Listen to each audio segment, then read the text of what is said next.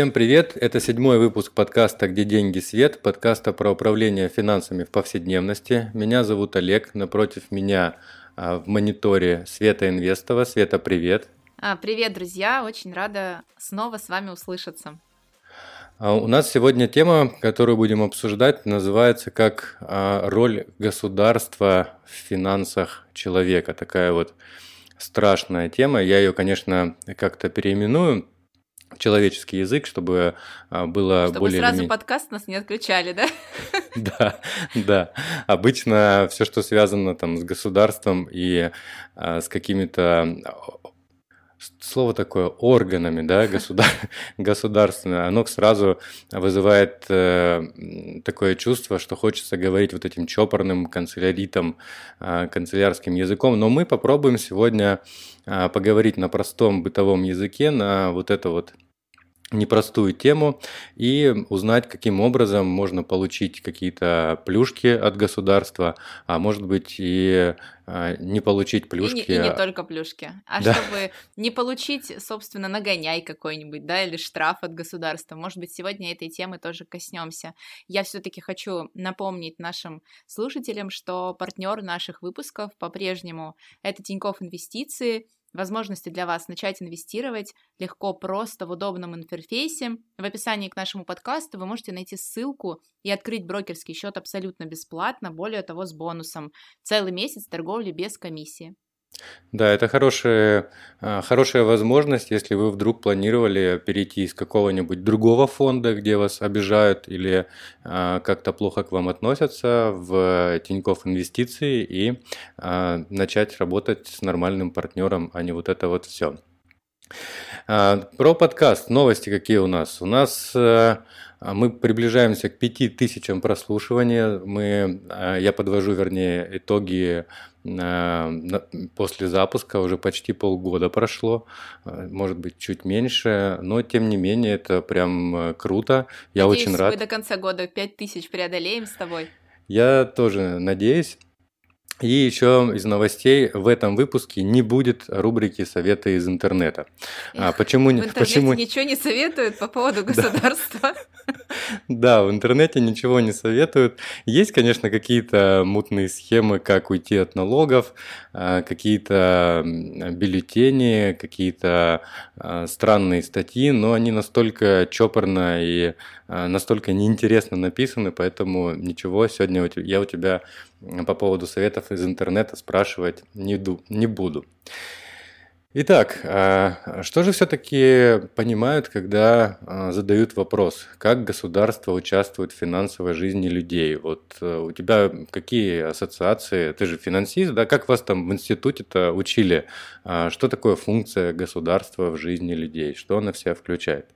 Слушай, ну как по мне, я сейчас скажу вот этим государственным чопорным языком, государство должно нас защищать, защищать наши финансы в том числе, и важная роль государства просвещать нас, как людей, как правильно распоряжаться финансами, как грамотно распоряжаться финансами. И что интересно, Олег, я буквально, наверное, года 3-4 назад, ну то есть вот мне было уже на тот момент 33 или 34 года, я узнала, что, оказывается, государство, правда, об этом заботится. Просто никто об этом не знает. Но как минимум... Интересно. Да, я с тобой э, общаюсь, я сижу в Ростове-на-Дону, ты сидишь в Москве, и вот я знаю, что в Ростове-на-Дону есть как минимум два или три центра финансовой грамотности населения, куда может прийти любой человек, записаться там на лекцию, записаться на различные курсы, взять брошюры, бюллетени – и реально получить, ну, такую не самую, возможно, человеческим языком рассказанную программу, но в целом посыл от государства, что такое в целом финансовая грамотность, там, как не стать закредитованным, как избегать мошенников финансовых, это правда существует. Поэтому сказать, что совсем государство не заботится, я не могу. Я как-то сходил на курсы финансовой грамотности еще в Ростове, кстати. И это оказались какие-то курсы странные конторы, которые торгуют, знаешь, это бинарные опционы а. или что-то что с этим связано. Да, они там рассказали, что а, что-то надо там копить, откладывать, но то, что ты скопил и отложил, можешь... А, потратить вот, у них, да? Вот, Отлично. Да, потратить у них, вложить, заработать. И э, ну, не всегда эти курсы надо как-то распознать. А как их распознать, кстати? Может, какой-то есть сайт или где их искать вообще? Эти а, ну, если курсы? вы хотите прям вот государственные курсы, то угу. лучше гуглить, естественно, государственные структуры, которые занимаются финансовой грамотностью. В Ростове это как минимум отделение нашего Центробанка, который как минимум раз в год, кстати, проводят День открытых дверей, и я на нем была уже целых два раза, ну, для интереса ходила, да, там показывают, как работают деньги, проводят небольшую лекцию по финансовой грамотности. У нас существует Южно-федеральный центр финансовой грамотности, официально он находится в центре города, можно загуглить, то есть где такие центры находятся в вашем городе, они 100% есть, особенно если вы проживаете в городах-миллионниках. Плюс у нас есть программы от Минфина. На сайте Минфина можно почитать информацию открытую, во-первых, о лицензированных финансовых советниках, которых представляет Минфин. Кстати, я стою в очереди, чтобы получить этот статус финансового советника от Минфина уже три с половиной года. Вот, друзья, чтобы вы знали. Не а могу а когда, никак. А когда дадут статус? Э, все время при каждом новом наборе нам говорят, что квота в Ростове закрыта, то есть мест да, на получение такой лицензии в Ростове отсутствует. Что интересно, я хотела бы, и, наверное, у меня есть возможность поехать в Краснодар, в Москву для того, чтобы получить эту лицензию, сдать экзамен, на самом деле, да, ничего там такого страшного нет, но мне говорят о том, что ты прописана в Ростове, поэтому жди квоту в Ростове. Вот я, знаешь, как этот, как жду, жду. Так ты пропишись в нескольких городах, да. Про- пропишись в Москве, да. Сейчас же прописки-то нет, есть регистрация. Или, регистрация, или, да. Или они прям смотрят, где Нет, они прям смотрят, где, да, и вот что бы я ни делала, там отправляешь пакет документов, и все равно меня заворачивают на Ростовскую область. Но суть в том, друзья, что на сайте Минфина есть открытая информация о том, во-первых, какие мероприятия проводятся, какие вот советники, да, которых лицензирует Минфин, их проводят, что это такое, можно посмотреть по темам. Поэтому сказать, что совсем ничего нет, нет. Кто ищет, тот всегда найдет, Олег, я тебе так скажу. Так, окей. Вот получается, одно направление – это просвещение, да? Да. А, государство участвует в финансовой жизни через просвещение. А, пропаганду хотел сказать, но через просвещение. Просвещение, назовем это так. Да. А еще какие есть э, инструменты? Ну, вторая, наверное, вторая функция государства – это защищать наши финансы – и в первую очередь функцию защитника наших денег выполняет так или иначе такой орган, который называется Центробанк в нашей стране. Угу. Это орган, который отделен полностью от нашего правительства и занимается исключительно защитой денег всех наших, а, страны в том числе. Это регулятор нашей страны, который, ну, в силу своей уже профессии, я знаю, кто эти люди, и как они действительно очень четко и жестко э, регулируют всякие финансовые учреждения в нашей стране, при том, что, да, сейчас может возникнуть вопрос, откуда же столько мошенников, но мошенники, к сожалению, плодятся еще, да, не знаю, как это сказать, они вылазят из всех дыр.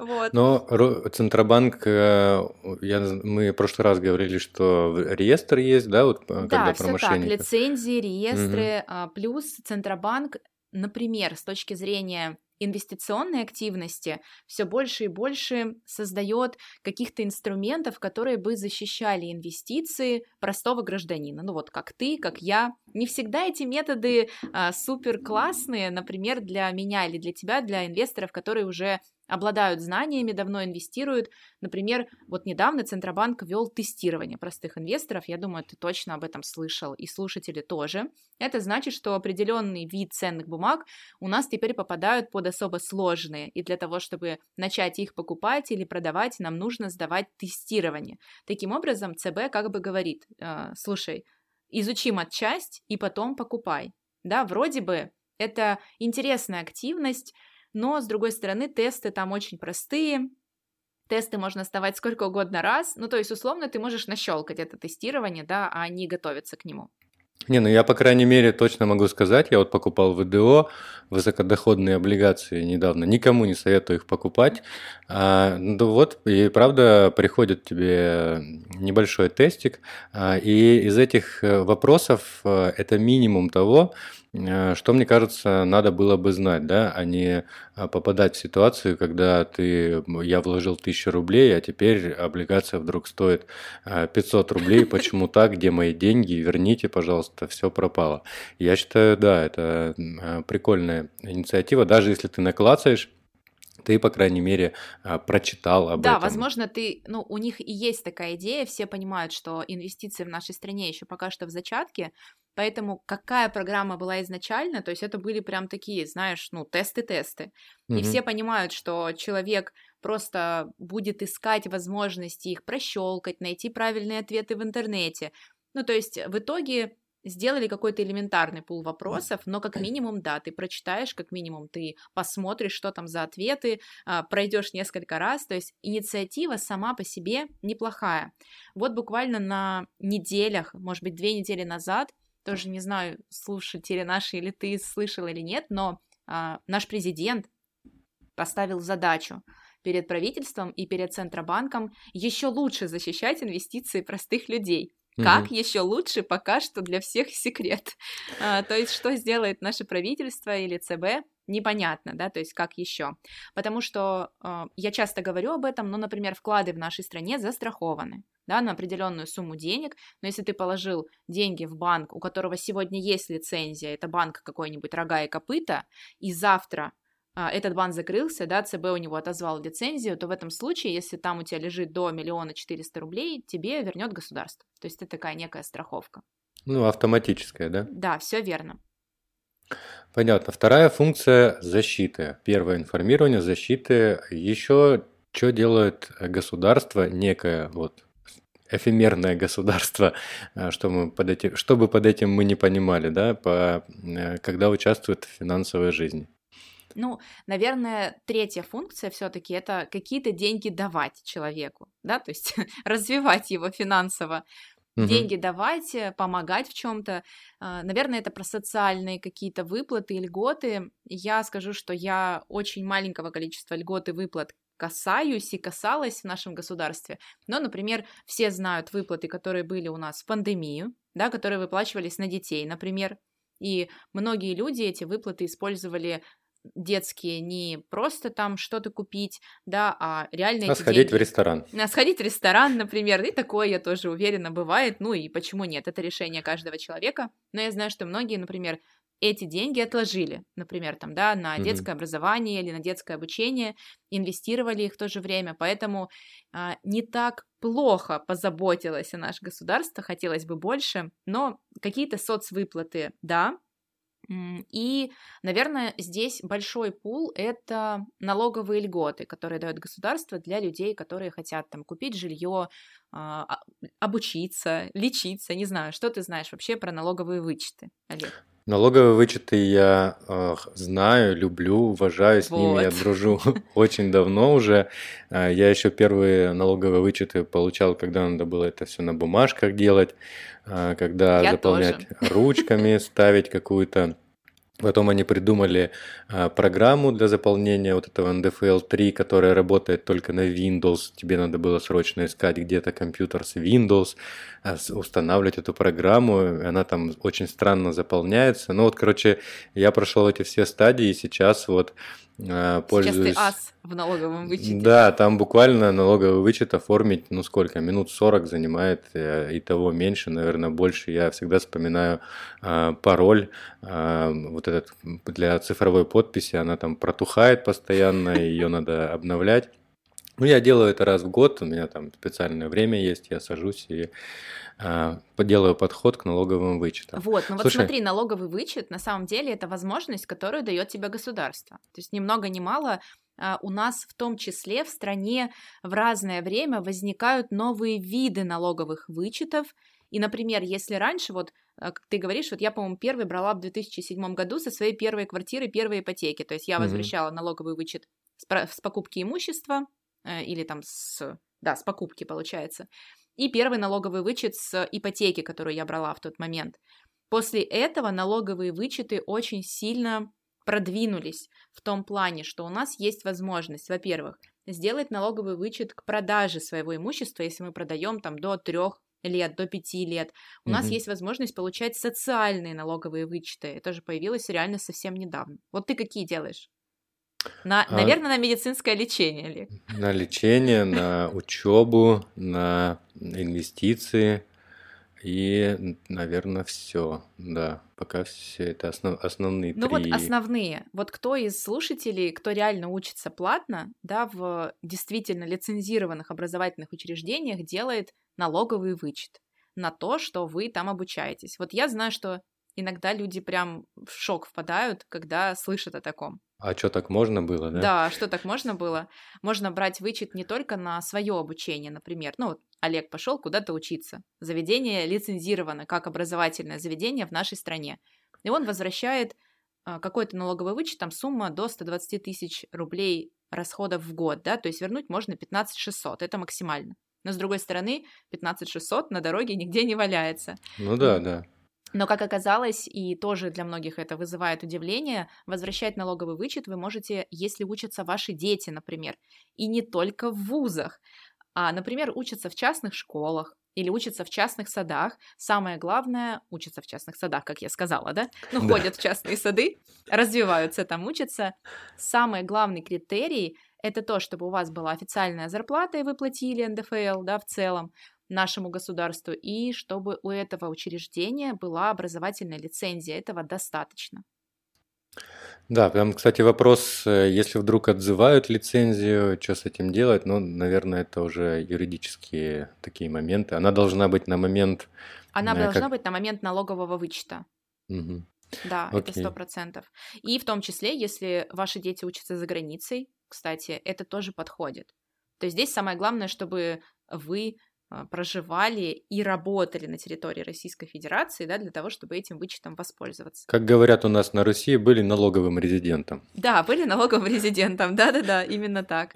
И вот про лечение тоже. Буквально в прошлом году, рассказываю свой опыт, я никогда не брала этот налоговый вычет на лечение, но у меня мама пошла в больницу, она делала себе, ну, она пенсионерка, ну, и, в общем, делала себе зубы. Кто знает, сделать зубы в нашей стране очень дорогого стоит. Вот, то есть легче я не знаю, что сделать, но только зубы. Это очень дорого. И вот у меня мама собрала э, договор, э, взяла все чеки, и мы с ней вписались в как раз ту сумму расходов. Там у нее получилось, не помню, около 70, по-моему, тысяч рублей. Я подала налоговый вычет и вернула, соответственно, с этого 13%. Тоже почему бы и нет. Я могу, потому что я ее дочь, а она моя мама. То есть это допустимо. Ну, кстати, у нас еще не самая дорогая э, стоматология. Я тут был недавно за границей на Кипре, и там интересовался э, ценами на стоматологов. Мы э, общались, и я сетовал на то, что ой-ой-ой, у нас дорого. Когда мы все перевели в евро, а, а на Кипре, на Кипре все в евро, там оказалось совершенно примерно плюс-минус, а, даже э, дороже, чем у нас, э, если ты идешь без страховки и без всех вот этих плюшек государственных, которые у нас есть. И тут, кстати, вот, наверное, еще одна а, плюшка, которая в финансовой жизни людей участвует. Я вот сейчас сам к ней пришел. Это, наверное, бесплатная медицина. Нет? Не подходит? Э, ты знаешь, я... Можно я промолчу этот момент? Нет, ну а. слушай, ну, смотри, например, я вот как-то себе вывихнул ногу, да, а, вывихнул ногу, а, меня приехала скорая, увезла, меня посмотрел врач, сделал рентген, сказали, все нормально, все классно, не взяли с меня ни рубля. Встань и иди. Да, ну, в, в эти, э, на костылях, но иди. Вот, но с меня не взяли ни рубля. Я соглашусь, сделали... что в мировом масштабе, в мировом, Естественно, то, что у нас медицина по сей день бесплатная, это, ну, не знаю, это такая огромная, да, плюшка, преференция, что ли, да, и как бы мы не ругались, возможно, на наши муниципальные больницы, да, там городские, но эта возможность у нас действительно есть. У меня есть несколько знакомых, которые давно живут за границей, и когда ты сейчас сказала про стоматологию, а, эти знакомые по сей день стараются приехать в Россию раз в году, Первое, чтобы пройти какое-то медицинское обследование, потому Мгм. что даже если ты здесь идешь платно, это будет дешевле, чем в Европе, например. Прийти, э, приехать сделать зубы, потому что Олег говорят, я не знаю сама, так говорят, что даже заплатив там большие деньги, ты получаешь, короче, херовый сервис. Вот. Ну и плюс не, не сразу, еще там очередь, так как их немного, и все, вот это вот все. И я всегда радуюсь, э, когда, ну вот в Москве, я, я помню, как в Ростове и как в Москве это все, и я поэтому, наверное, радуюсь, когда ты можешь за сутки, за сутки, э, а если не бесплатно, то за какие-то совершенно небольшие деньги сделать себе и МРТ, и КТ, все что угодно, просто за а, один день. Да, да, да, это так. Это- И это реально круто. Да, бывает, что э, где-то какой-то затык. Ну, По Ростову я точно помню, там затыков За- хватает. затыки. Да, затык, затыков хватает, но а, тем не менее ты можешь это более или менее в приемлемые сроки э, это все сделать. Слушай, а когда вот говорят э, наши любимые, наши любимые хейтеры, да, я их называю, когда или все пропальщики, и когда они говорят, что вот зачем мы кучу денег тратим вот туда-то, государство там э, на оборону тратит, лучше бы раздали больным и нищим. А, Вот эту э, ситуацию можешь как-то прояснить, почему государство не может просто так взять и деньги переместить из одной статьи бюджета в другую? Слушай, ну, я не политик, и слава богу. Мгм. И мне, наверное, сложно судить о статьях расходов, которые существуют в государстве. Но, например, больная тема для меня, да, как для профессионального там участника какого-то финансового рынка, это условно, ну, например, почему у нас пенсии мы не даем формировать человеку самостоятельно. Вот у нас, например, работодатель каждый месяц с нашей зарплаты 22% отдельно от нас, то есть мы это не ощущаем, да, выплачивает Мгм. пенсионный фонд. Эти деньги уходят на формирование наших будущих пенсионных накоплений. А, по итогу, если бы нам дали эти деньги условно, да, и мы бы формировали эти пенсионные накопления, то через 20-30 лет у нас реально были бы там, не знаю, миллионы, например. Вот. У человека, который понимает, с чем он работает, у финансово грамотного, осознанного, но государство нам не доверяет в этом плане. Да? То есть государство не верит в то, что каждый человек в нашей стране сможет действительно верно распорядиться этими деньгами, действительно инвестировать их на пенсию, вот, а не придет там, условно, Олег, в 60 лет, в государство не постучит и не скажет, слушайте, а я вот ничего не накопил за эти годы, вот, это такой а, уровень осознанности, да, который существует здесь, поэтому я не знаю, правильно это или неправильно, хотя со стороны людей очень часто существует такой посыл. Ну, условно, там, перечисляйте мои деньги, например, не знаю, на, в пенсионный фонд, там, какой-нибудь негосударственный, а, под большие проценты, я не буду оттуда ничего забирать, ну, то есть вот в таком ключе. Но а, есть новостишка из интересного. У Мгм. нас хотят с 2022 года, такие планы есть, ввести, у нас существует сейчас индивидуальный инвестиционный счет, это такой, такая льгота для инвесторов, когда ты можешь инвестировать и возвращать 13% от того же налогового вычета от суммы, которую ты пополняешь инвестиционный счет, но не больше там 52 тысяч в год. И вот хотят сейчас их два типа, тип А, тип Б, это когда ты ничего не возвращаешь, но инвестируешь и не платишь налоги с доходности от инвестиций. Хотят ввести тип В, ну, условно, третий тип ИИСа. Что хотят сделать? Хотят минималку его заключать на 10 лет, сейчас ИИС 3 года. Да, 3 года ты должен владеть ИИСом, чтобы не заплатить никому штраф. Хотят сделать 10 лет, но при этом возможность пополнять ИИС не из твоих денег, а как раз-таки из частично тех денег, которые сейчас работодатель платит в пенсионный фонд или из НДФЛ. Ну, то есть, давай, чтобы всем было сейчас слушателям понятно. Например, да, потому меня... что на слух воспринимаются Э, какие-то... Хорошо. Давайте так. Вот, например, у меня на бумаге зарплата 100 тысяч рублей, чтобы вот всем было понятно сейчас. Э- я получаю на руки 87, потому что Мгм. 13 тысяч рублей я плачу НДФЛ, налог своему государству. Так вот, государство сейчас само предлагает создать третий тип ИИСа и отправлять вот эти 13 тысяч на этот третий тип автоматически. То есть я также продолжу получать на руки 87 тысяч рублей, но вот эти 13 тысяч будут уходить не государству, а на мой инвестиционный счет, где я их буду инвестировать, но я обязана его продержать 10 лет. По мне это отличная инициатива, просто шикарная. Но как они ее опять же реализуют, я не понимаю.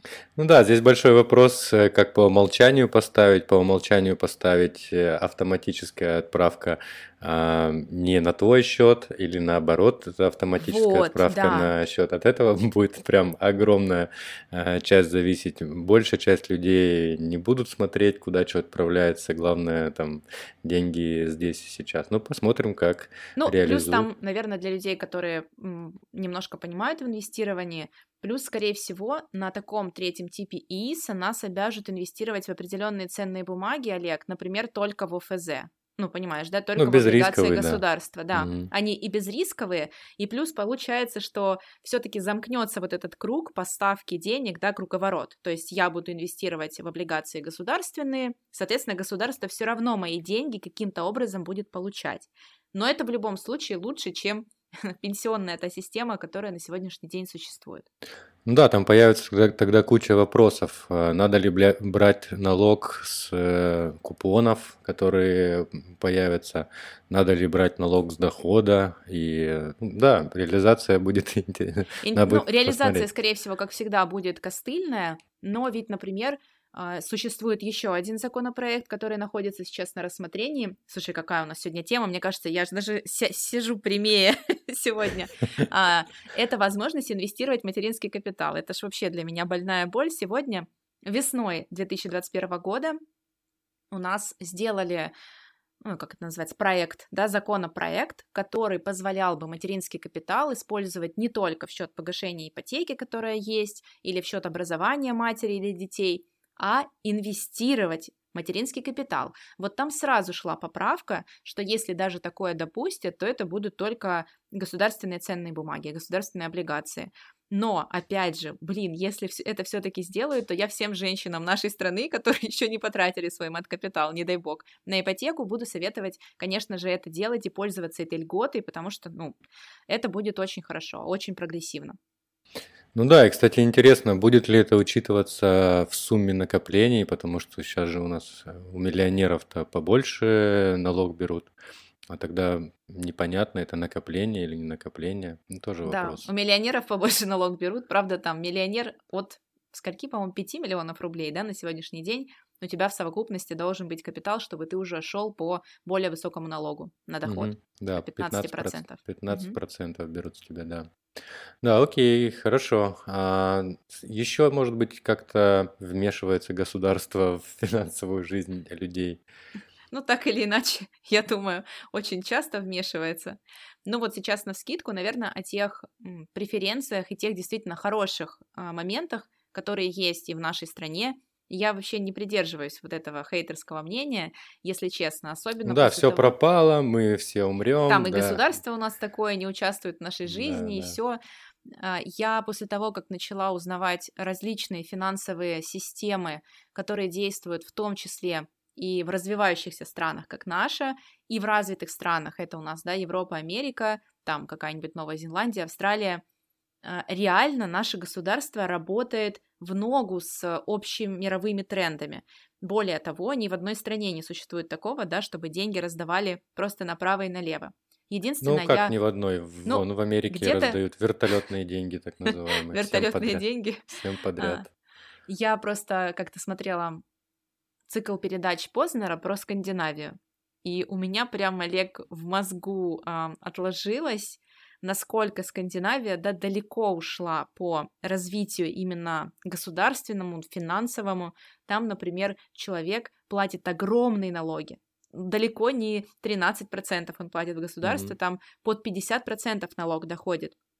Но зато этот человек может точно знать, что он всю жизнь вот все, что захочет, вот там, где он хочет, например, пойти учиться, поменять профессию, а, пойти ту же самую какую-то медицину получить. Ну, в общем, это все предоставляется бесплатно. Это, конечно, ну, вообще для меня это какая-то, знаешь, как утопия прям. Вот. Ну да, скандинавские страны это какой-то другой мир, ну и да, это отдельный подход.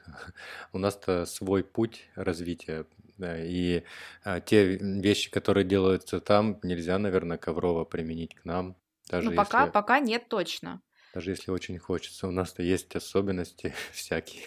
Ну, в Китае, например, ты знаешь, что пенсии нету Да, да, я знаю. Государственной. Я как-то еще с индусами разговаривал, у них точ- точно так же нету пенсии. Единственное, есть э, пенсия у госслужащих, и то ты должен там проработать какое-то большое количество лет на определенной должности, а так просто так из-за того, что ты родился, состарился, тебе пенсию просто так а, платить не будут. Да, все верно. Поэтому я еще раз подчеркну для всех, кто нас слышит, вообще наша пенсия, будущее, да, это действительно наша ответственность не потому, что мы с вами родились в России и живем здесь. Нет, это нормальная практика, когда человек начинает создавать а, какой-то запас на будущее сам. Да, и как-то я м, э, тоже разговаривал с одним иностранным э, товарищем, рассказал ему про сайт госуслуги, да, чем мы пользуемся каждый раз, каждый день, да, вот, а, ну не каждый день, а при обращении куда-то.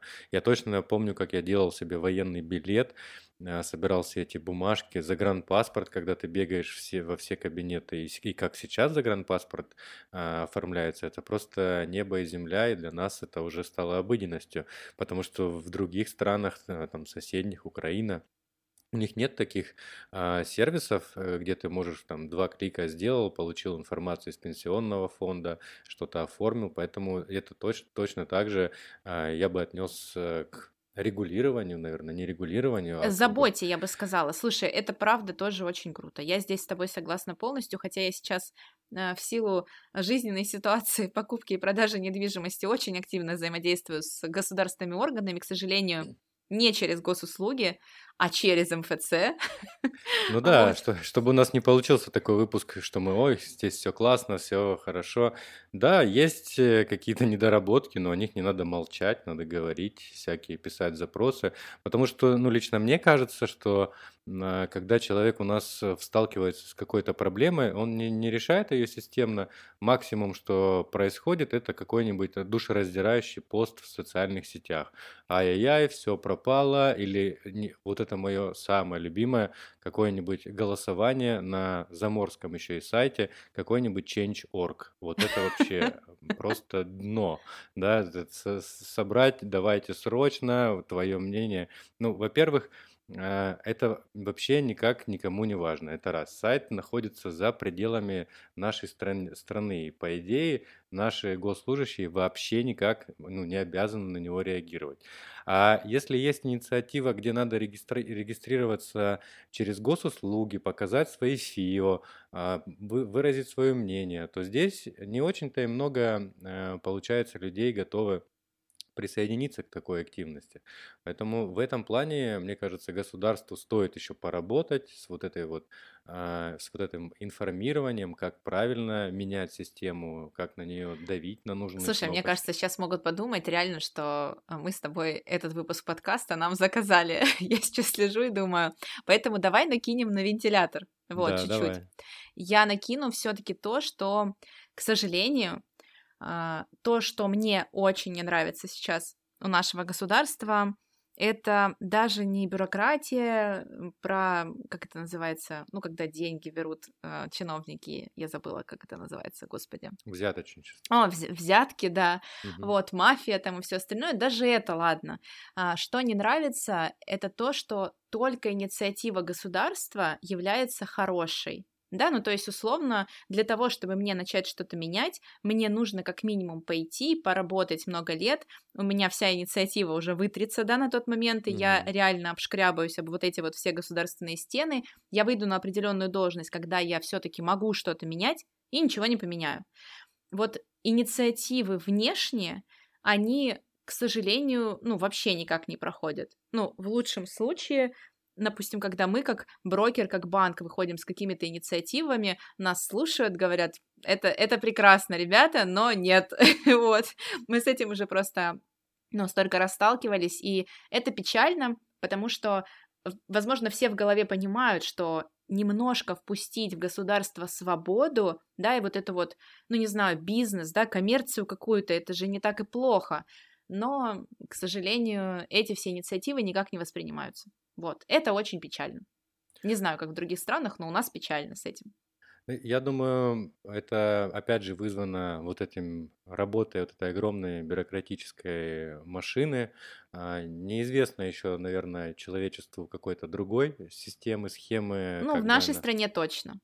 Да, да, ну и мне кажется, и в других плюс-минус э, одинаково, потому что как только ты даешь больше возможностей одно, од- ну, одной какой-то функции, она сразу же захватывает всю Слушай, власть. ну, так же, как и в корпорациях, да, если взять здесь какие-то большие компании, в которых мы работаем, ты и я, и другие люди, когда ты с инициативой постоянно стучишься, тебя посылают, да, если Мгм. все-таки ты хочешь сохранить свое рабочее место, в определенный момент что, ну, что настигнет? Ты просто перестанешь с инициативой ходить и Да, будешь так. работать и примешь ту систему, в которой ты работаешь. И вот мне кажется, что здесь вот точно так же происходит. Скорее всего, и в правительство приходят какие-то, ну, реально классные, там, амбициозные люди, а, которые просто со временем становятся точно такими же, как и все.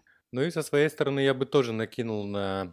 э, На вентилятор? На вентилятор, да. Я э, сталкивался с бюрократической машиной, и действительно, вот эти все э, министерства и другие органы, они работают как отдельные единицы, да, министерство там а, по налогам в одной, в одном регионе это совершенно другая Да. история, Ой, нежели это, чем это кошмар, да. да, Это и кошмар. э, в эпоху глобализации, когда ты привык, что у тебя плюс-минус все одинаковое, думаешь, э, почему здесь вот так работало, здесь сяк. Эти го- э, вот госуслуги как-то это попробовали объединить и более или менее с этим справляются, но не всегда. Бывают, конечно, такие вещи, когда э, региональное, региональное отделение отправляет вот сюда, а а, в какое-нибудь макрорегиональное или там федеральное отделение, а в федерального очередь 30 дней, и ты начинается вот эта возня с тем, кто же все-таки, кто же все-таки даст тебе ответ на И твой, прав. да, Так ты про бы, регион говоришь, а я столкнулась сейчас с ситуацией, когда в городе Ростове-на-Дону есть несколько районов, ну, как и в любом городе, да, там условно там советский какой-нибудь, пролетарский, еще какой-то, и вот в каждом районе есть администрация, и вот разные администрации в районе в рамках да, одного города правилами. работают по-разному, то есть это удивительно вообще, когда ты с этим сталкиваешься, и а им очень не нравится, когда ты приходишь и говоришь, слушайте, ребят, но ведь вот в Ленинском районе работают по-другому, а почему у вас вот так? Ну вот они говорят, как это, идите туда, где оформляли карту, знаешь, Да. вот. Идите тогда в Ленинский район, перепрописывайтесь, если вам тут у нас не нравится. То есть вот это, конечно, ну, тоже прям очень печально и странно. Да, а, у нас осталось совершенно немного времени, чтобы не заканчивать на негативе. А, Наш выпуск выйдет э, ближе к Новому году. Я э, предлагаю тебе э, пожелать нашим слушателям какие-то какие-то интересные финансовые желания на грядущий 2022 год. Ой, Олег, я даже не знаю, если хоть один человек дослушает этот подкаст до конца, то я ему желаю от всей души и всем, кто нас слушает, а, я хочу просто, чтобы вы в определенный момент начали заниматься своими деньгами, финансами, успехом, там, не знаю, успешным успехом, ребят. Вот, брали ответственность на себя за свои финансы, а мы с Олегом продолжим и в следующем году в том числе делиться с вами какими-то интересными идеями, вдохновением. Мне, кстати, очень многие пишут, что ну, любят нас слушать не потому, что мы с тобой такие умные, Олег, вот, как оказалось, а просто потому, что мы говорим на абсолютно простые темы и передаем свой личный опыт. Так вот, друзья, я желаю вам всем не знаю, хорошего, богатого, обеспеченного Нового года. Растите свои капиталы и будьте счастливы. А я от себя хочу пожелать побольше адекватности. а, Адекватности во всем. Куда бы вы ни приходили, с чем бы ни сталкивались, всегда включать критическое мышление, понимать, почему, что, где, как. И иногда э, за эмоциями вот этой адекватности не видно. Поэтому я бы от себя всем нашим слушателям хотел пожелать и желаю адекватности в 2022 году. На этом а, у Ура! нас, да, на этом у нас все. Кто нас дослушал, а, пожалуйста, ставьте нам оценки, звездочки, лайки, пишите комментарии. Нас это все очень радует. До встречи, пока. Пока-пока!